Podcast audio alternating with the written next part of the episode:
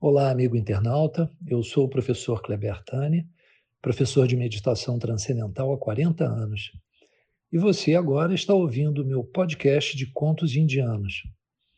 Vamos aprender boas lições filosóficas vindas da Índia e de outros cantos do planeta. Antes de mais nada, eu convido você a seguir as nossas redes sociais. No Instagram, Meditacal Kleber, e o nosso site meditaçãokleber.com. Seja bem-vindo, Jay Gurudev. Esse é um lindo conto que tem como ator principal Siddhartha, o Buda.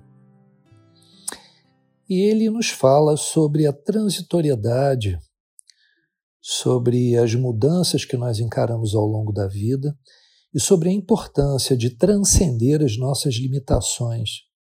Cada dia é um novo dia, com uma nova vida, com novas perspectivas. Muito bem, o príncipe Siddhartha, nascido na riqueza, se transformou no Buda, o ser desperto, iluminado, e abandonou o palácio do seu pai quando descobriu a existência do sofrimento e da tristeza no mundo. Muitas e muitas histórias são contadas a respeito de sua vida, dos seus ensinamentos, e em uma delas é contado que Buda caminhava calmamente por uma densa floresta, quando resolveu se sentar embaixo de uma linda árvore frutífera. Assim que ele fechou os olhos, uma luz clara começou a emanar do seu corpo. Um cheiro de frutas misturado com flores começou a se espalhar em torno do mestre. A floresta inteira parecia paralisada, enfeitiçada com a presença daquele ser desperto.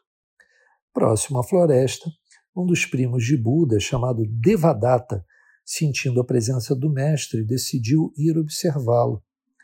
Devadatta era um homem perverso, invejoso, ciumento, que passava boa parte do tempo falando mal do primo, de Buda. A raiva e a inveja de Devadatta eram tamanhas que até matar o primo passava pelo seu pensamento.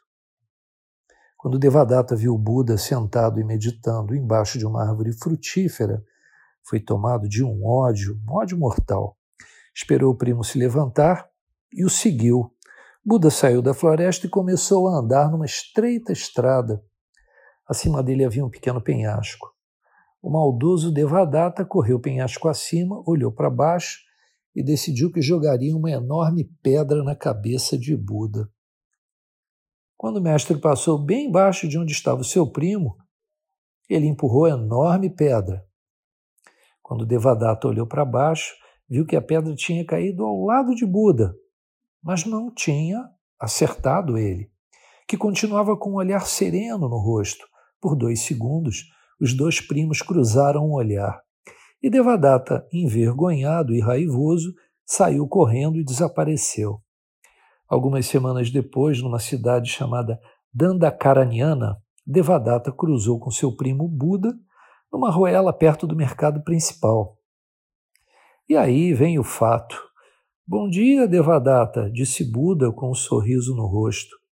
O primo perverso não entendeu porque Buda o estava cumprimentando, ainda por cima com um sorriso no rosto. Mestre, não está bravo comigo? balbuciou Devadatta.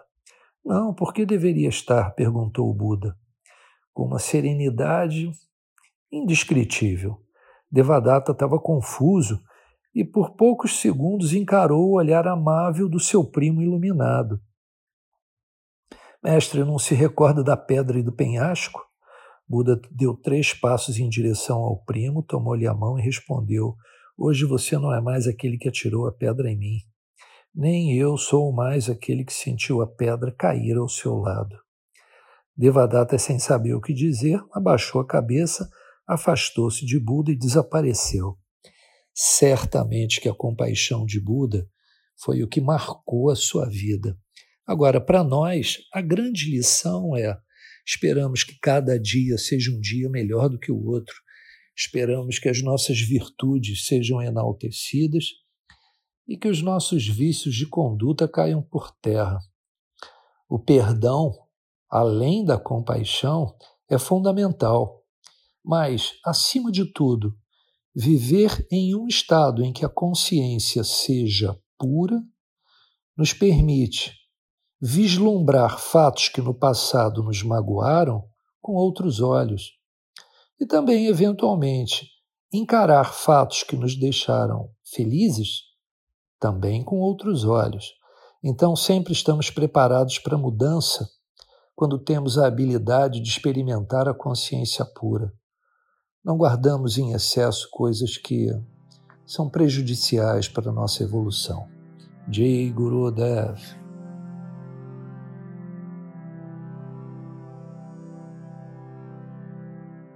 Caros amigos, espero que vocês tenham gostado. Se quiserem mais conteúdos de autoconhecimento, é só acessar as nossas redes sociais ou nosso site. E lá vocês encontrarão vídeos, outros contos, reflexões e alguns textos bem interessantes. Jay Gurudev